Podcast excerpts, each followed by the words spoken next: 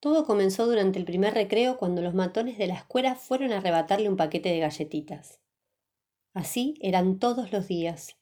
Le quitaban el desayuno, lo empujaban en la fila del kiosco, le arrojaban bollos de papel y una vez hasta lo habían encerrado en el baño causándole una llegada tarde a clases.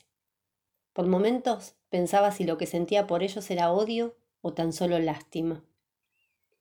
Estaba de cara al sol, recostado sobre el borde de uno de los canteros del patio principal, con una galletita en una mano y el paquete en la otra, y contando los días que faltaban para las vacaciones de verano, cuando uno de los matones lo interrumpió. Qué ricas se ven tus galletitas, cuatro ojos. Las quiero. Lamentó más que interrumpiera en su recreo que el pedido injustificado de sus galletitas. Al fin y al cabo tenía suficiente dinero en el bolsillo para comprarse un nuevo paquete pero el sol que lo cobijaba no duraría mucho tiempo, porque pronto se escondería tras el paredón del patio escolar para no volver a asomar hasta el día siguiente. Su lamento por la interrupción no tardó en convertirse en furia, y aprovechando el silencio que se prolongó luego de la exigencia del matón y con el propósito de evitar un enfrentamiento, simuló no haberlo oído y permaneció con los ojos cerrados por unos segundos más. Pero el mismo matón repitió Quiero tus galletitas, cuatro ojos. Aferrándose al paquete de galletitas con los puños apretados y repitiéndose a sí mismo que esta vez no les daría nada, abrió un ojo y luego el otro. Pero el sol no lo dejaba ver a sus enemigos. Hizo fuerzas para mantener los ojos abiertos, solo un gran círculo amarillo rojizo frente a él, y a lo lejos el sonido de los matones gruñendo con impaciencia. Ya con más fuerza, sintió cómo se le tapaban los oídos. Los labios se separaban buscando una gran bocanada de aire. El pecho se hinchaba y los ojos se cerraban con una voluntad imposible de frenar. ¡Cumplen, Chant!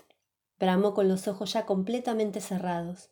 Y al abrirlos, los matones ya no estaban allí.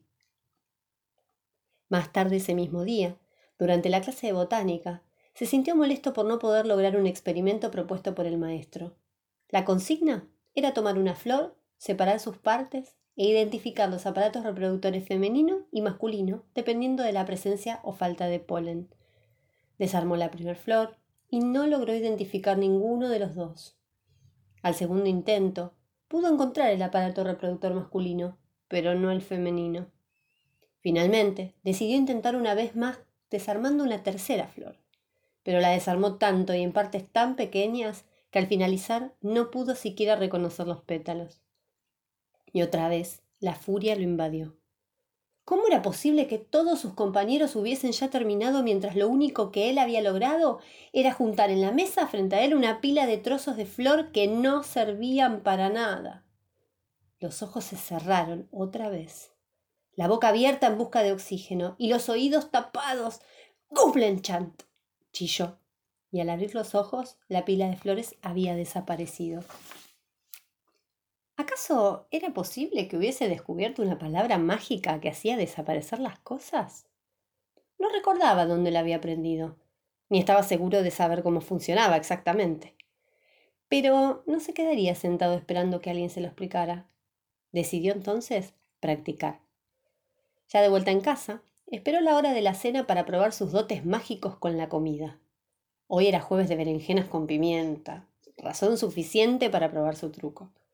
Se sentó a la mesa mientras el resto de la familia se acomodaba y el perro daba vueltas alrededor de su silla en busca de un poco de compasión, y se dispuso a hacer desaparecer la aborrecible cena. Cerró los ojos con fuerza hasta no poder ver ni un ápice de luz. Separó los labios para mantener la boca bien abierta y comenzó a tomar bocanadas de aire como si estuviese a punto de bostezar y finalmente se tapó ambos oídos con ambas manos hasta que en su cabeza el comedor de la familia quedó completamente en silencio. Y así, reproduciendo las sensaciones que había tenido en el día, bajó la cabeza y pronunció en voz baja Cosfrentan. Pero nada sucedió. Abrió los ojos desconcertado y notó que el perro de la familia, ahora sentado junto a su silla, lo miraba con desconcierto también. Así pues, decidió volver a intentarlo. Custintan. Y otra vez, nada. aunque ahora el perro parado en dos patas sobre su falda se veía más interesado que antes. Decidió intentar una vez más, aunque esta vez repetiría la palabra varias veces. Kusblenchant, Kusblenchant, Kusblenchant, gritó en voz alta y con los ojos bien cerrados.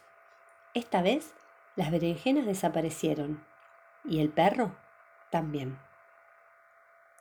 Kusblenchant por Lucía Lesinski.